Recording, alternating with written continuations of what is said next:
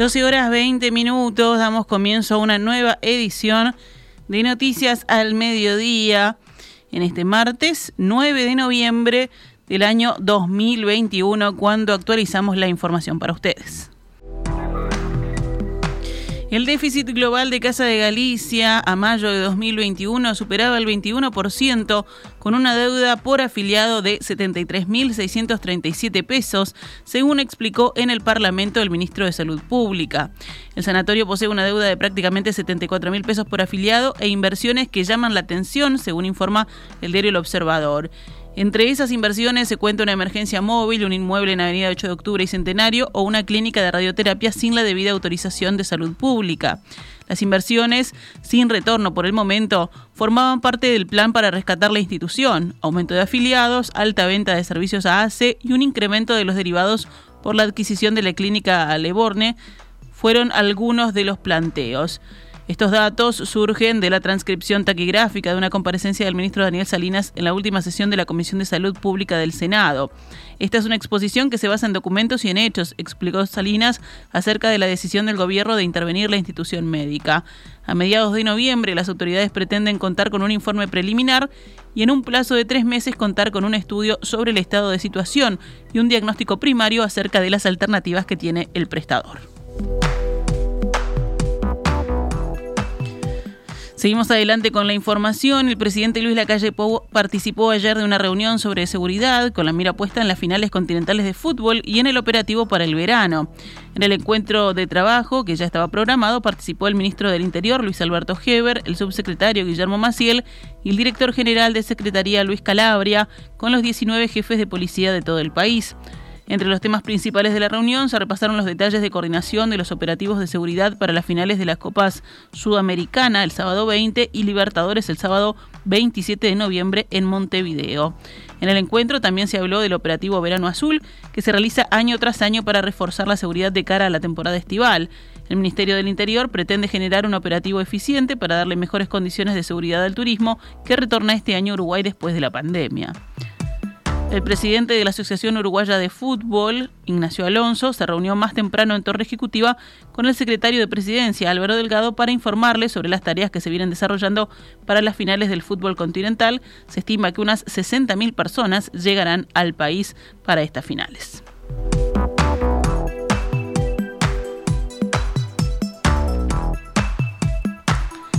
La subsecretaria de Estado de Estados Unidos, Wendy Sherman, de visita en Montevideo, mantuvo ayer una reunión de trabajo con el canciller uruguayo Francisco Bustillo con la intención de profundizar las relaciones económicas y comerciales, según señaló un comunicado del Ministerio de Relaciones Exteriores. La funcionaria de la administración Biden también se reunió ayer con la ministra de Economía, Azucena Arbeleche, y hoy visitará en su despacho el presidente Luis Lacalle Pou. Sherman expresó en sus redes sociales, discutimos cómo los Estados Unidos y Uruguay pueden asociarse para reconstruir mejor después de la pandemia de COVID-19 en Uruguay y en toda la región y cómo estamos trabajando juntos para crear empleos bien remunerados. El canciller Bustillo manifestó la aspiración de nuestro país de profundizar las relaciones económicas y comerciales de forma que exista un mayor acceso de nuestros productos al mercado de los Estados Unidos, según dice este comunicado. La señora Sherman expresó la plena disposición de su país a profundizar las posibilidades de fortalecer el comercio y la inversión, particularmente a través del marco que proporciona el TIFA, según Cancillería Uruguaya.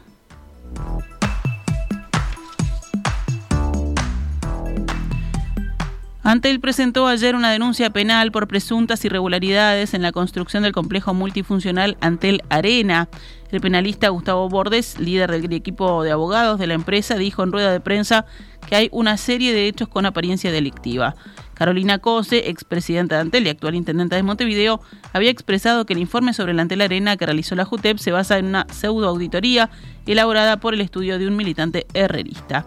Bordes precisó que se denuncia todo. No se denuncia a ninguna persona en particular, se denuncian hechos. Y bueno, y ahí la fiscalía es la, que decide quién, cómo, si empieza a citar, digo, depende de ellos. la gestión lo que se denuncia entonces? Lo que se denuncia es todo, es este, desde que comienza la. Cuando, se larga el proyecto del, del Arena, toda su, la construcción, la evaluación, este, es todo, es bastante más que eso.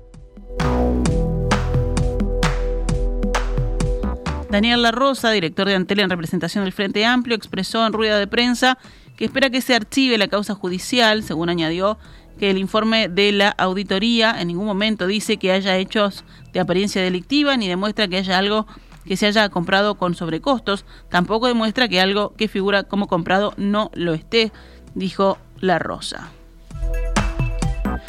La agencia de publicidad Young Rubicam contestó a la investigadora de diputados sobre compras en el Ministerio de Turismo que no tuvo ninguna actuación contra la contratación, en la contratación de Kirma y que no conocía esa firma de Estonia. Young Rubicam, que trabaja en la conformación de la estrategia de comunicación del Ministerio de Turismo desde el año 2000, señaló, según el diario La Diaria, que la propuesta les llegó por Elvio Rodríguez y Daniel Reta. Rodríguez, amigo de la adolescencia del entonces ministro Germán Cardoso, dijo ante la comisión que se desempeñó en el ministerio como colaborador honorario.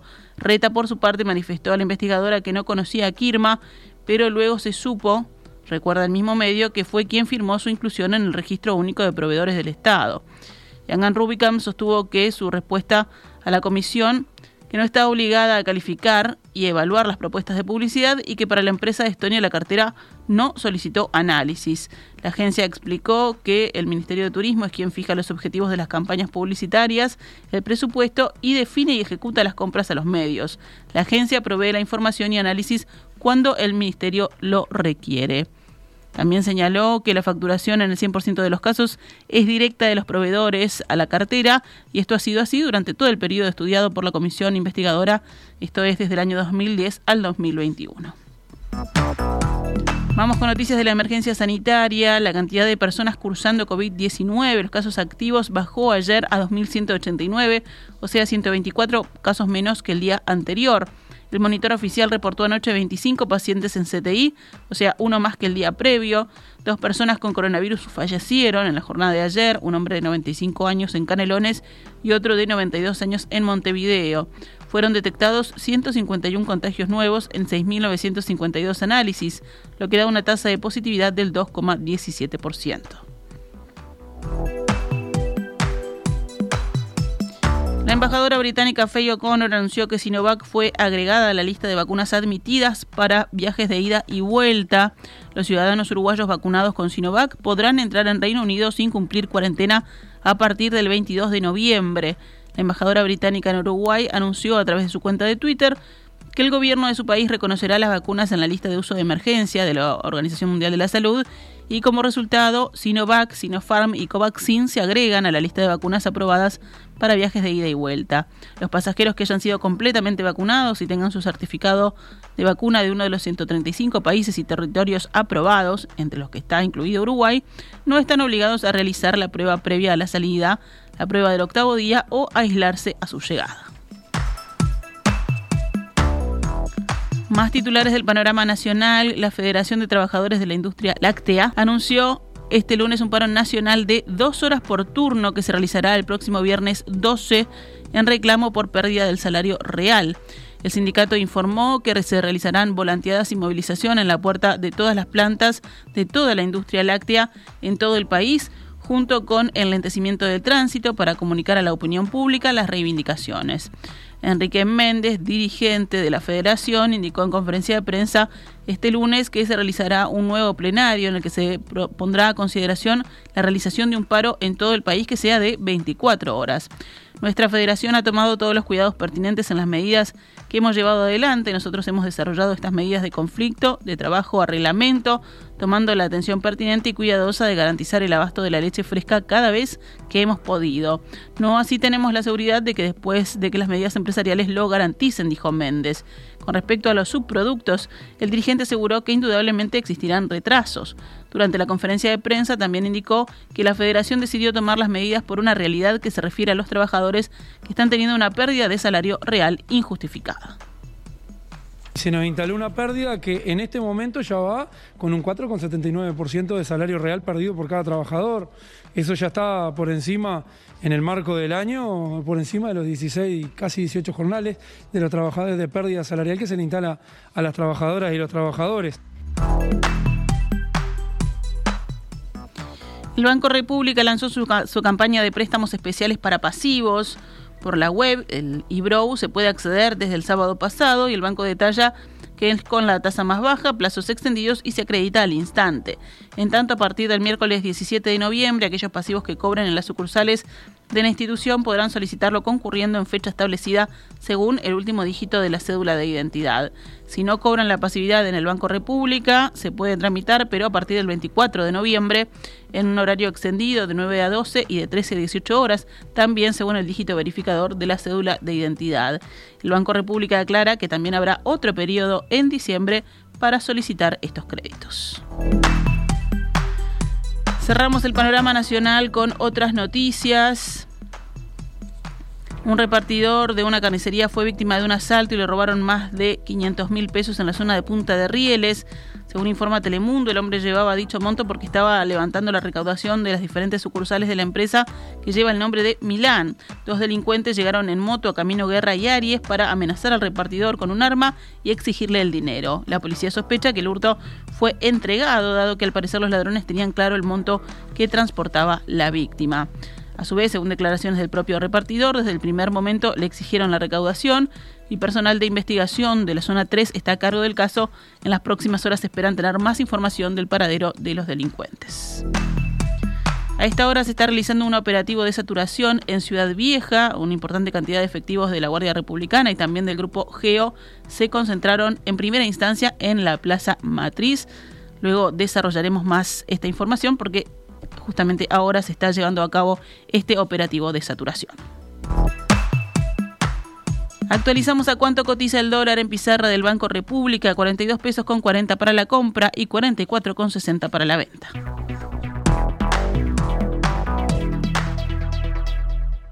Esta es Radio Mundo 1170 AM. ¡Viva la radio!